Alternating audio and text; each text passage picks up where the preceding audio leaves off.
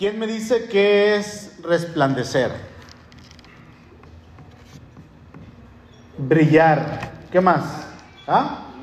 Iluminar. ¿Qué más? Probablemente si lo buscamos en el calendario diría, dícese de lo que resplandece, ¿no?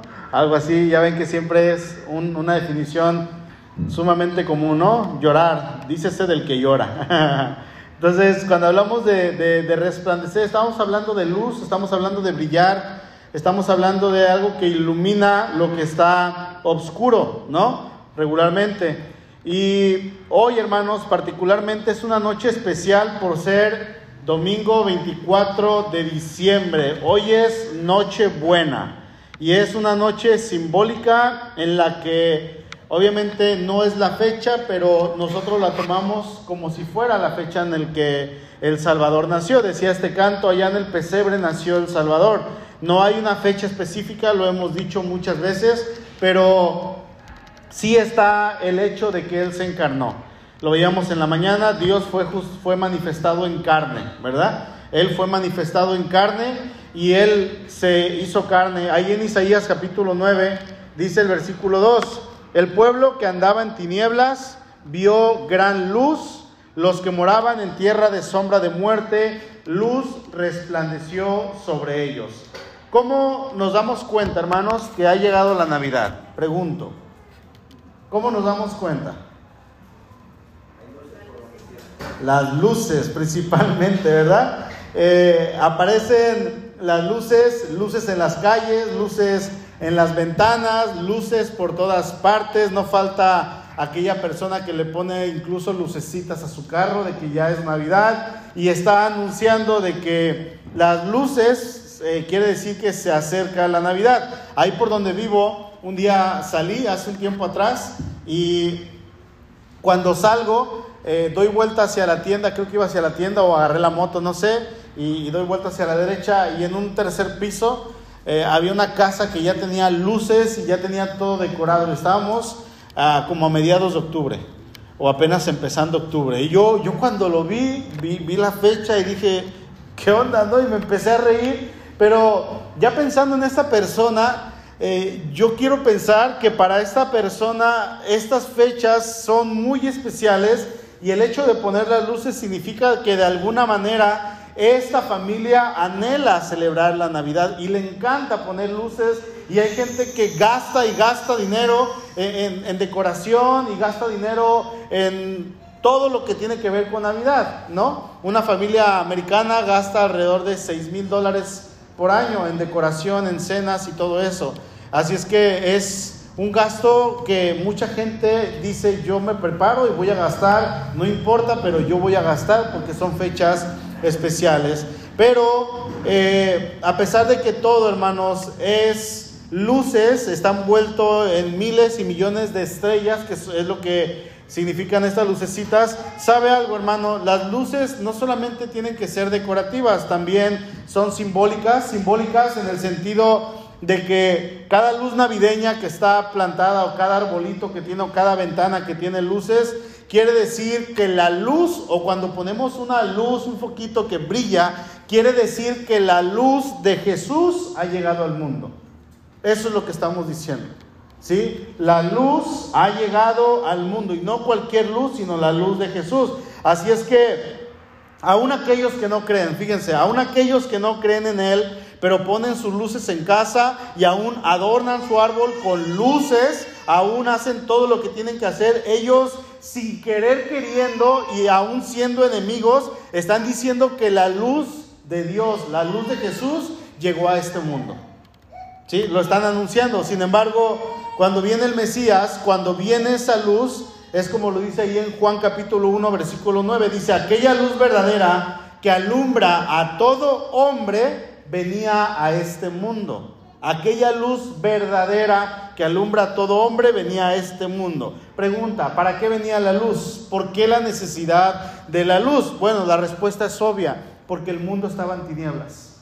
Porque el mundo estaba en obscuridad. Ahí mismo en Juan capítulo 1, versículo 4 dice, en él estaba la vida y la vida era la luz de los hombres. La luz en las tinieblas resplandece y las tinieblas no prevalecieron contra ella. Versículo 7. Este vino por testimonio, hablando de Juan el Bautista, para que diese testimonio de la luz. Dice, Juan no era la luz, pero vino para dar testimonio de la luz a fin de que todos creyesen por él. El mundo, hermano, este mundo espiritualmente se encontraba en tinieblas. ¿Sí? Se encontraba oscuro, no había luz porque no había Dios. Dios estaba fuera del alcance de las personas, no porque Él lo quisiera así, sino debido al pecado de cada ser humano que se rebeló contra Dios. Y es en este periodo de oscuridad en el que la luz comienza a iluminar. Mire, cuando entramos a un cuarto oscuro, ¿qué es lo primero que hacemos? Solemos prender la luz, ¿no? Yo, yo, yo soy de los que necesito luz en todo tiempo. Y me gusta una luz clara, no me, no me gusta la luz amarilla tenue. Eh, ahí en mi casa, a mi esposita hermosa se le ocurrió poner unas lámparas que ah, quisiera reventarlas con un bat. Los que han ido a la casa conocen esas lámparas. Y luego están en la mesa exactamente en el lugar donde me pongo a estudiar. Y está el foquito, se ven bonitas, sí, se ven bonitas, pero y luego dice, otra en la cocina, ah. Y ahí están las, las, luces tenues, amarillitas, y yo queriendo luz. A mí me gusta, por ejemplo, aquí que se vea como que es de día, aunque sean las 7.50 de la noche. ¿No? Pero me gusta la luz. Cuando llego a casa y entro a mi cuarto, aunque esté la ventana abierta y sean las 3 de la tarde, uno prende la luz porque necesita buscar cosas, necesita checar que haya luz para que podamos buscar o podamos hacer lo que tenemos que hacer, porque si no, no vamos a poder ver bien. Aun cuando es de día, de alguna manera vamos a necesitar luz y lo primero que hacemos es prender la luz, aunque esté el día y aunque esté la luz de las ventanas, ¿sí o no? Bueno, Navidad, hermano, contiene muchas verdades espirituales, pero será difícil captar las otras verdades si no captamos esta verdad. Primero, busque Mateo capítulo 4, por favor. No me pierda Isaías. Mateo capítulo 4. O sea, el mundo es un lugar oscuro y nunca, nunca por nuestra propia cuenta vamos a encontrar el camino o veremos la realidad a menos que Jesús, que el Señor Jesús sea nuestra luz. Esa es la única manera, que Jesús sea la luz de su vida. Mateo 4:16 dice, el pueblo asentado en tinieblas vio gran luz. ¿En qué estaba el pueblo? En tinieblas. ¿Y qué vio? Gran luz. Dice, y los asentados en la región de sombra de muerte, luz les resplandeció. Cuando el Señor comienza su ministerio, lo primero que hace Mateo en la escritura, cuando él está escribiendo esta porción, él cita y se va a Isaías capítulo 9. Ojo, el Señor no comienza su ministerio predicando sobre Isaías, citando textualmente este versículo. No, pero él comienza a predicar el mensaje del arrepentimiento. Y es que el arrepentimiento, hermanos, es el comienzo de la luz en una persona. Cuando una persona se arrepiente de sus pecados y cree en Jesús como el Señor y como el Salvador, es cuando la luz comienza a resplandecer en su vida. Y cuando Jesús comienza a predicar ahí en Galilea, dice que él comienza a hablar y comienza entonces a brillar la luz en donde había oscuridad. ¿Ok? Comienza a brillar donde no había nada de luz. Mateo 4:17 dice, desde entonces comenzó Jesús a predicar y a decir, arrepentíos porque el reino de los cielos se ha acercado. Él no cita a Isaías capítulo 9, sino que habla otras palabras en las cuales dice que el reino se ha acercado, el reino de los cielos, entonces la oscuridad en la cual el mundo se encontraba es momento y es tiempo de que comience a extinguirse. En uno de los libros de las crónicas de Narnia, C.S. Lewis toma al pecado y la oscuridad simbolizada en un eterno invierno. Yo no sé si vieron las películas, pero los libros son mejores.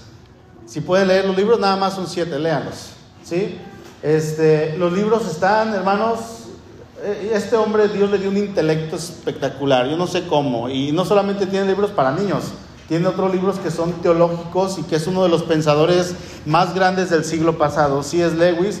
Bueno, en este libro, que es el más conocido por la película de León, la Bruja y el Ropero, él toma el pecado y la oscuridad simbolizada en un eterno invierno, un invierno que no acaba. Siempre hay nieve, siempre hay frío, siempre este, tienen que estar abrigados, no hay árboles frutales, no hay primavera, no hay arbolitos, no hay pajaritos cantando, no hay nada que tenga que ver con verde. Todo es blanco hasta que según la profecía en este libro, el león se manifestaría y el invierno comenzaría a extinguirse y saldrían las plantas, las flores, la primavera había llegado. Quiere decir que el león se había levantado, el león estaba llegando, se acababa el invierno, se acababa el pecado, se acababa la oscuridad.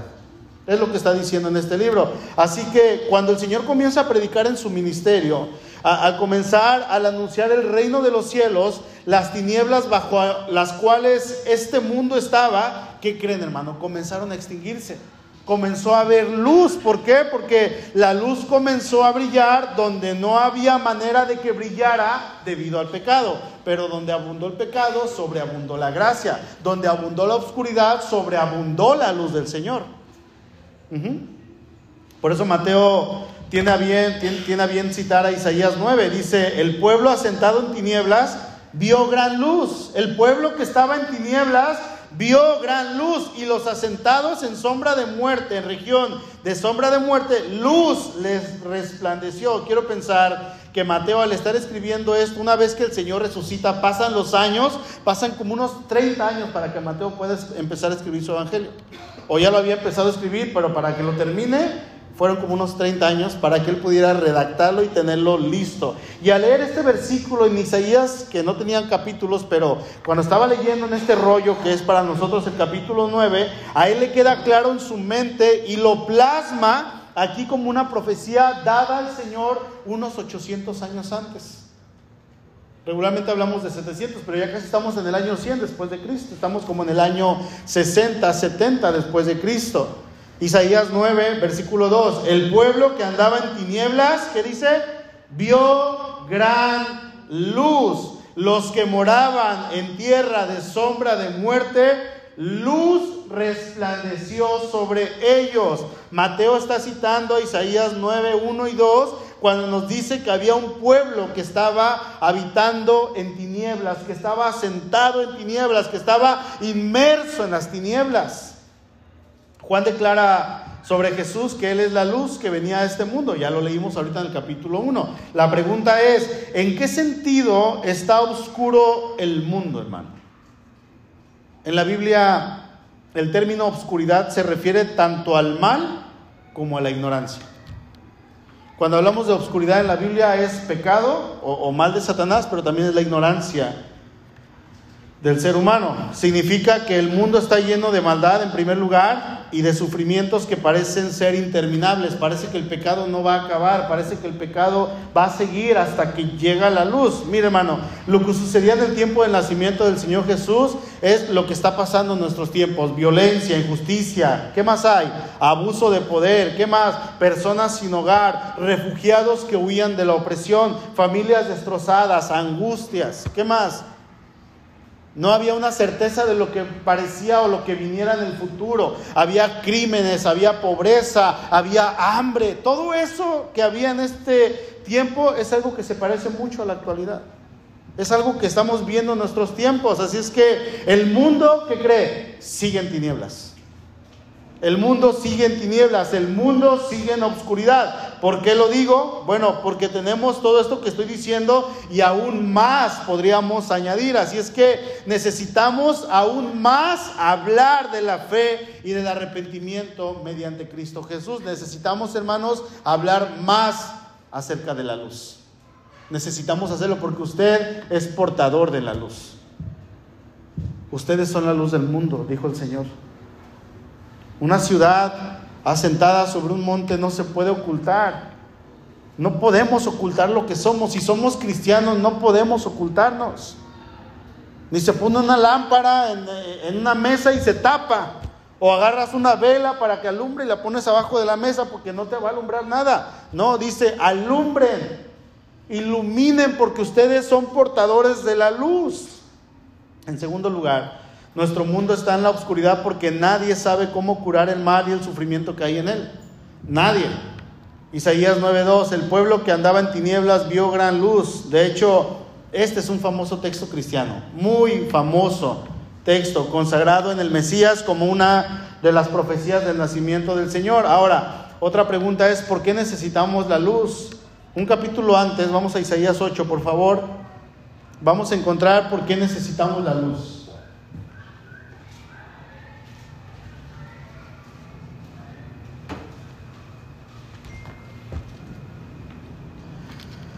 Se los voy a leer en la nueva traducción viviente, así es que les invito a que lo lean en pantalla o si lo traen en su teléfono en la NTV, adelante. Dice, tal vez alguien les diga, preguntemos a los mediums y a los que consultan los espíritus de los muertos, con sus susurros y balbuceos nos dirán qué debemos hacer, pero ¿acaso no deberá el pueblo pedirle a Dios que lo guíe? ¿Deberían los vivos buscar orientación de los muertos? Busquen las instrucciones y las enseñanzas de Dios. Quienes contradicen su palabra están en completa obscuridad. Resulta que la gente que conocía a Dios y tenía un conocimiento de Dios consultaba a los magos y a los agoreros y a los mediums y a los brujos en lugar de a Dios. Es como si usted terminando la predicación, mañana tempranito tiene un problema, tiene una angustia y en lugar de ir a la escritura e ir en oración con Dios, se va con el chamán que está aquí abajo por la avenida principal, ahí por el Oxxo, segundo piso. Ahí dice, se hacen limpias, brujerías, limpias y no sé qué tantas cosas. ¿Qué caso tendría entonces que esté viniendo a la iglesia? Mejor no venga, hermano. Si va a estar jugando al cristianito, mejor no venga. Luego en el capítulo 8 termina así, sigo en la NTV. Dice el 21, irán de un lugar a otro, fatigados y hambrientos porque tienen hambre, se pondrán furiosos y maldecirán a su rey y a su Dios. Levantarán la mirada al cielo y luego la bajarán a la tierra. Pero donde quiera que miren, habrá problemas angustia y una oscura desesperación. Serán lanzados a las tinieblas de afuera. Obviamente, por obvias razones, el Señor está enojado con su pueblo. Está furioso por lo que ellos están haciendo. Se han alejado de Dios, se han alejado de la ley de Dios, se han alejado de los mandamientos del Señor, de los estatutos del Señor, se han alejado de la luz y han ido hacia la oscuridad. Porque lo que sucede aquí, en este panorama en el cual se encontraba el pueblo, es que ellos están clavando la mirada en las cosas de la tierra. No pueden voltear al cielo por su pecado. Conocían a Dios, sabían de Dios, eran el pueblo de Dios, el pueblo escogido de Dios, pueblo que conocía las promesas y que conocía la historia. Y, cuando, por ejemplo, cuando Gedeón se le aparece el ángel y, y le dice, Señor, es que ¿dónde está aquel Dios? Le dice, aquel Dios que nos contaba nuestros padres, que abrió el mar, que hizo perecer a los egipcios, que hizo tantas prodigios y tantas maravillas, ¿dónde está? Y le dice Dios, ve, yo te envío a ti, aquí estoy. ¿Sí? El pueblo estaba en obscuridad, el pueblo conocía a Dios, conocía las promesas, conocía su historia y el Dios que tenían, sin embargo, estaban mirando a la tierra, no miraban al cielo, porque cuando estamos en pecado, hermano, incluso el venir a la iglesia y el cantar nos estorba, no podemos, nos sentimos sucios, nos sentimos contaminados. Ellos estaban buscando los recursos humanos para arreglar el mundo. Buscaban a sus expertos, a los místicos, a los eruditos para encontrar soluciones. Es verdad, decían, es verdad, estamos en obscuridad, pero podemos sobreponernos por nuestros propios medios. Lo podemos hacer por nosotros mismos. No necesitamos la escritura, no necesitamos a Dios, no necesitamos los profetas ni a los sacerdotes. Podemos solos. Podemos decían ellos. Podemos dar solución con lo que somos, podemos hacer las cosas bien, aunque no lo hemos hecho durante toda nuestra vida, solo es que nos pongamos las pilas y lo vamos a hacer bien. Mira, si nos acomodamos, lo hacemos bien. Es como los que somos gorditos o los que son gorditos, que quieren adelgazar y siguen comiendo pan, siguen tomando coca. Yo no. Hace rato ya estaba lleno y, ay, comí tan rico. pero quedó un huequito. ¿Y qué le metí? Una rica concha. pues ¿cómo? ¿Cómo voy a adelgazar si no pongo cartas en el asunto? Decían estas personas, solamente es que nos pongamos las pilas, pero Dios, no te necesitamos, no queremos de ti, no te necesitamos para nada. Eso es lo que vemos hoy en día. Eso es lo que se ve hoy en día. Algunos miran a la economía para solucionar los problemas, otros miran a la tecnología, otros miran a aquellos hombres y mujeres espirituales, sin embargo, al final de cuentas, todos van para lo mismo, no están con Dios, están sin Dios, están en tinieblas, están a oscuras, pero siguen creyendo que esa oscuridad se puede terminar con el intelecto y la innovación y la tecnología y el dinero y los medios y los brujos y los espiritistas, nada más lejos de la realidad, hermano nada más lejos.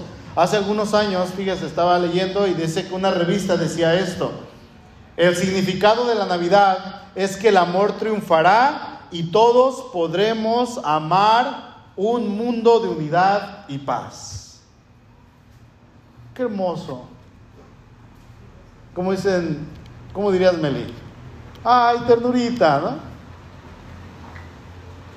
Fíjense, hermano, el propósito ¿Dónde está?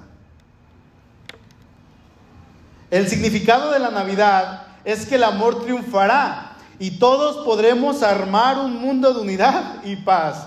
El viernes pasado, antier, antier, yo leía un estado de una persona ahí en mi, en mi muro, de una de las personas de estas de las banderitas de colores, que decía algo así, decía, eh, el propósito de la Navidad es que todos nos amemos.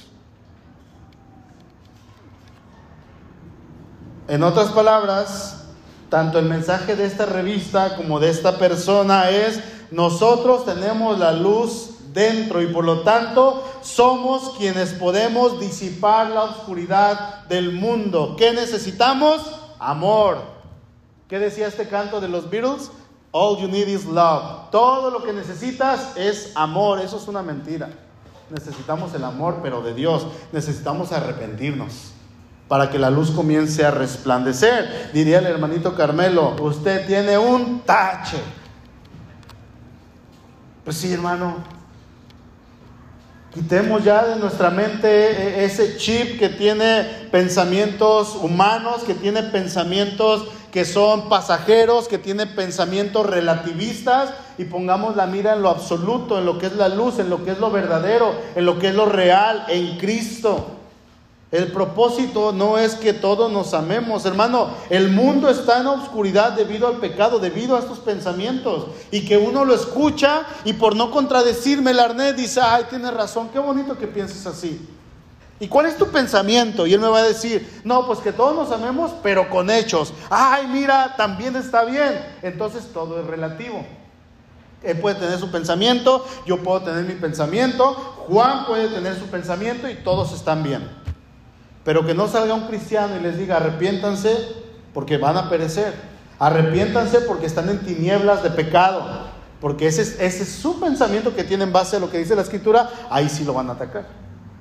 Ahí es donde se echa el cristiano a los enemigos. ¿Por qué? Porque dice la verdad. Porque él sabe que esos pensamientos son relativos, son pasajeros, son humanos, no tienen base, no tienen sustento. Sin embargo, el pensamiento de la Biblia es un pensamiento absoluto. El mundo, hermano, está en oscuridad debido al pecado. El problema del mundo, ¿sabe qué? No es la pobreza. El problema del mundo no es el abuso de poder, ni la política, o guerra, o lo que usted quiera agregarle. El problema del mundo es el pecado en el cual está inmerso. Por eso hay tanta oscuridad. Por eso hay tanta oscuridad. Eso es lo que lo hace estar en obscuridad. Eso obviamente es lo que hace al mundo estar en lejanía con Dios, porque Dios que es luz, Él no habita donde hay obscuridad, entiéndase pecado. Él no se va a mezclar con el pecado. Dios aborrece, desprecia con todo su ser el pecado. Y el mundo en el tiempo de Isaías estaba en pecado, estaba en obscuridad debido a sus propias decisiones, lo mismo que hoy en día.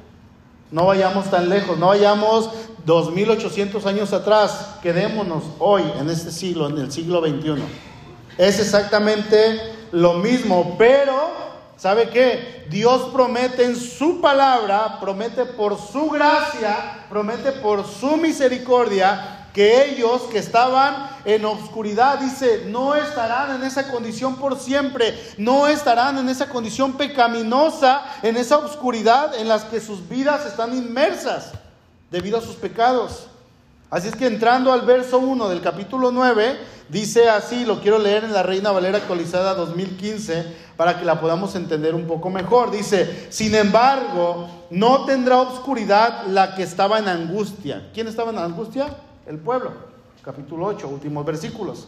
En tiempos anteriores, él humilló a la tierra de Zabulón y a la tierra de Neftalí, pero en tiempos posteriores traerá gloria a Galilea de los gentiles camino del mar y el otro lado del Jordán. Dice así esta versión. Resulta que los sirios, los asirios más bien, devastaron primero los países mencionados aquí, que es Zabulón y Neftalí en la historia. ¿Se acuerdan? En jueves pasados hemos visto en qué año Salmanazar viene y toma cautivo al reino del norte. Israel estaba dividido en dos reinos, norte y sur. ¿En qué año, los que vienen los jueves, a ver, en qué año vino Salmanazar, rey de los asirios, y toma a Israel con su capital que es Samaria. ¿Se acuerdan?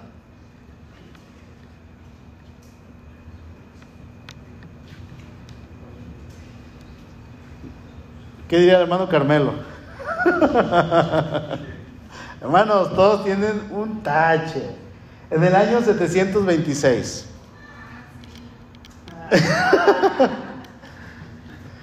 en el año 726 Llega, llegan los asirios al Manazar y se lleva cautivos, ataca primeramente en el norte del norte, que viene siendo Zabulón y Neftalí, y eran dos reinos de dos estados, por así decirlo, dos tribus de Israel. Y, cuando el Señor viene, resulta que cuando Él comienza a predicar, busquen Mateo por favor capítulo 4, cuando Él comienza a predicar, ¿en dónde creen que comienza a predicar el Señor?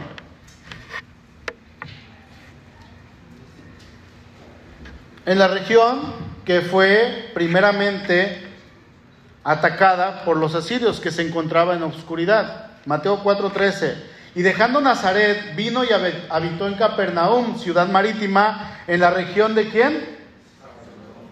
Y Neftalí, Zabulón y Neftalí, para que se cumpliese lo dicho por el profeta Isaías cuando dijo, tierra de Zabulón y tierra de Neftalí, camino del mar al otro lado del Jordán, Galilea de los gentiles, el pueblo asentado en tinieblas vio gran luz y a los asentados en región de sombra de muerte, luz les resplandeció. Es aquí, hermano, donde el Señor comienza su ministerio. Primero en Estalí y en Zabulón. De hecho, estos dos territorios representaban todo el, todo el reino, todo el imperio del norte de Israel que unos 700 años atrás habían sido devastados por sus pecados. De hecho, Dios les mandó profetas y les mandó profetas y les mandó más profetas y el pueblo los apedreaba, los mataba. A Isaías lo aserraron, lo cortaron en dos. ¿Por qué? Porque les predicaba la verdad. Isaías que está predicando eso. Lo que es el mensaje de Dios. ¿Por qué? Porque Isaías no les decía, ay, mira qué bonitos pensamientos tienen. No, Isaías les decía, están en tinieblas, están en oscuridad. Y por dar este mensaje, Isaías fue cerrado en dos. ¿Sí?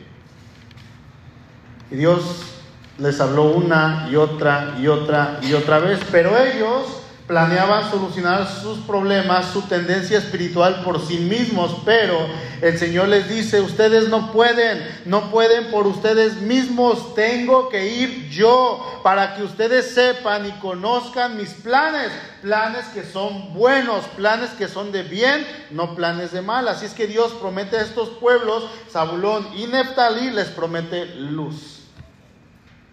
¿Mm? Pero no cualquier luz sino la luz. No viene la luz, viene la luz. Hay una diferencia ahí. ¿Sí?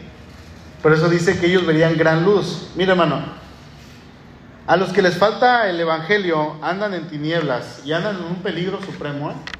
Andan en un peligro grande. Dicen las estadísticas que una persona es más vulnerable a morir en su cumpleaños. Eh, está comprobado estadísticamente, los que más mueren son los que cumplen años. Y cada vez que cumplo años digo, ay Señor, a ver si no me toca. Porque a mi papá le tocó en su cumpleaños. Mi papá murió en su cumpleaños. Y, esa estadística, eh, estadísticamente está comprobado que los que mueren más son las personas en su cumpleaños. Y, estamos en un peligro constante, estamos en un peligro supremo. Y, esa fecha, ahora que sé esa estadística, eh, digo, y Señor, ¿y si me toca hoy? No, digo, bueno, pues si me toca, me tocó, ¿no? Porque Él sabe, no es que yo lo, porque lo pensé, lo traje a mi vida y me morí. No, el Señor sabe. Pero este, estamos en un peligro constante. Si vamos a Vallarta, si voy en la moto, si me voy en la moto a Mezcales, yo sé que estoy en peligro. Yo sé que puedo morir. Pero si yo muero, yo sé a dónde voy.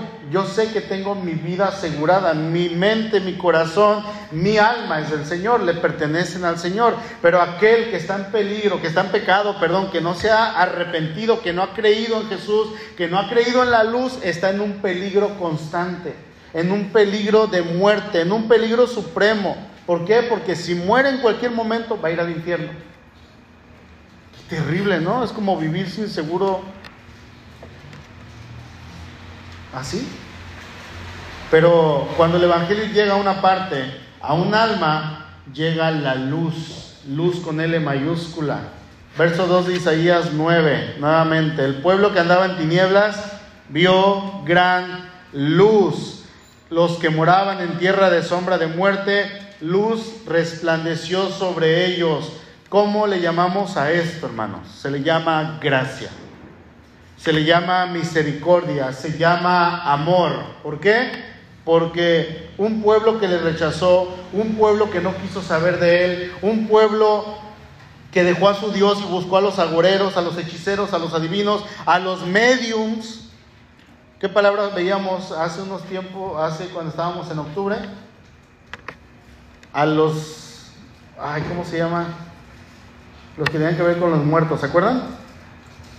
A los nigromantes, los que consultan a los muertos, que hablan o que intentan hablar con los de muertos, que son demonios un pueblo que se volcó a los dioses falsos, un pueblo que quiso resolver sus tinieblas espirituales mediante sus propios medios, sacando a Dios de la ecuación y podemos agregar mucho más y aún así Dios toma la iniciativa, Dios envía a su Hijo para morir por ellos que le rechazaron, pero no solo por ellos, porque usted y yo hermanos estábamos en tinieblas, pero ya no más. Por eso se llama amor, se llama gracia, se llama misericordia. Ahora andamos en luz, andamos en su luz, en la luz de Cristo. ¿Sí? Somos la luz del mundo, dice la escritura. Busque Juan capítulo 8, por favor. Mire, ahí en la escritura, cómo...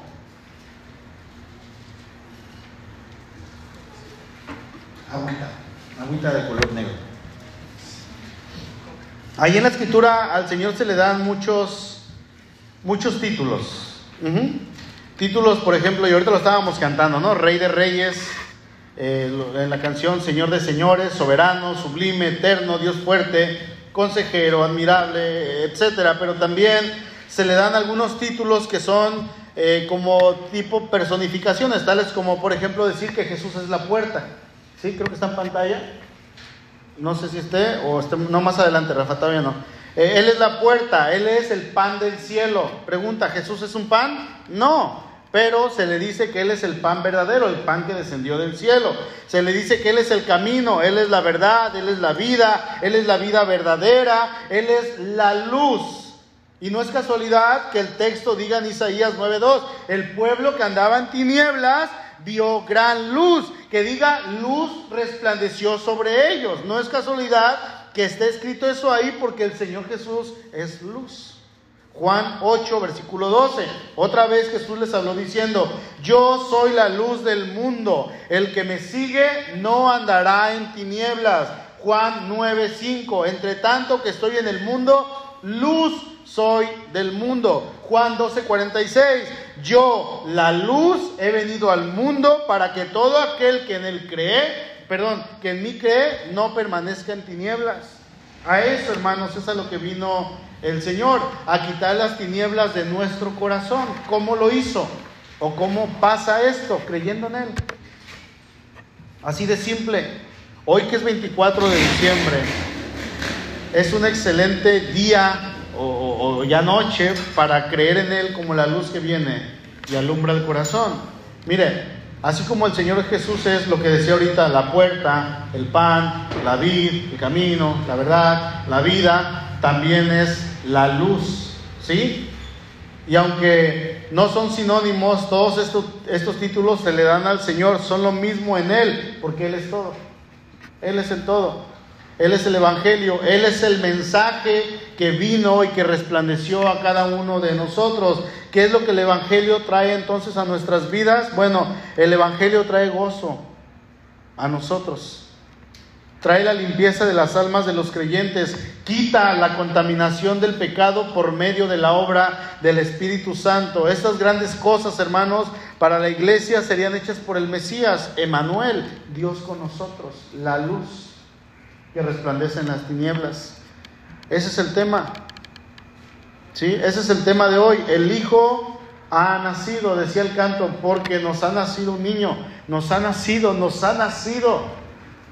Nos ha nacido un niño. Era seguro, hermanos, y la iglesia, antes de que se encarnara, se benefició por su obra. Hermanos, este hijo nació para provecho de nosotros los hombres, para nosotros los seres humanos, de nosotros los pecadores, de los creyentes, desde el comienzo hasta el fin del mundo.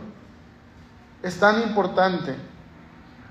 Pregunto, ¿usted cree que el Señor Jesús, a manera ¿Usted cree en el Señor Jesús a manera de que Él es la luz? Porque si no, usted sigue en tinieblas. Si usted no cree en el Señor como la luz que alumbra a todo hombre, usted sigue en tinieblas. Sí, usted se encuentra como se encontraba el pueblo de Neftalí y de Zabulón, en tinieblas. Si viene a este lugar y no tiene a Cristo, crea en Él. Permita, hermano, que la luz que les resplandeció al pueblo de Dios cuando el Señor comenzó a predicar, que esa misma luz que nos ha resplandecido a la mayoría de los que estamos aquí, que hemos confesado a Cristo como Señor, permita que también a usted le resplandezca, que también a usted le ilumine. Colosenses 1:13, el cual nos ha librado de la potestad de las tinieblas y trasladado al reino de su amado Hijo. Hermanos, ya para terminar, hemos conocido al Señor. ¿Le conoce?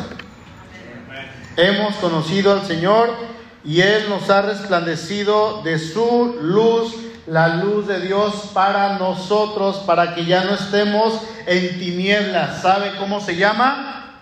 Jesucristo. Se llama Jesucristo. Efesios 5:8. En otro tiempo eran tinieblas. Éramos en otro tiempo, mas ahora sois luz en el Señor. Anden como hijos de luz. Vivamos en luz porque ahora somos luz en el Señor, por el Señor y para el Señor. Amén. Incline su rostro, por favor.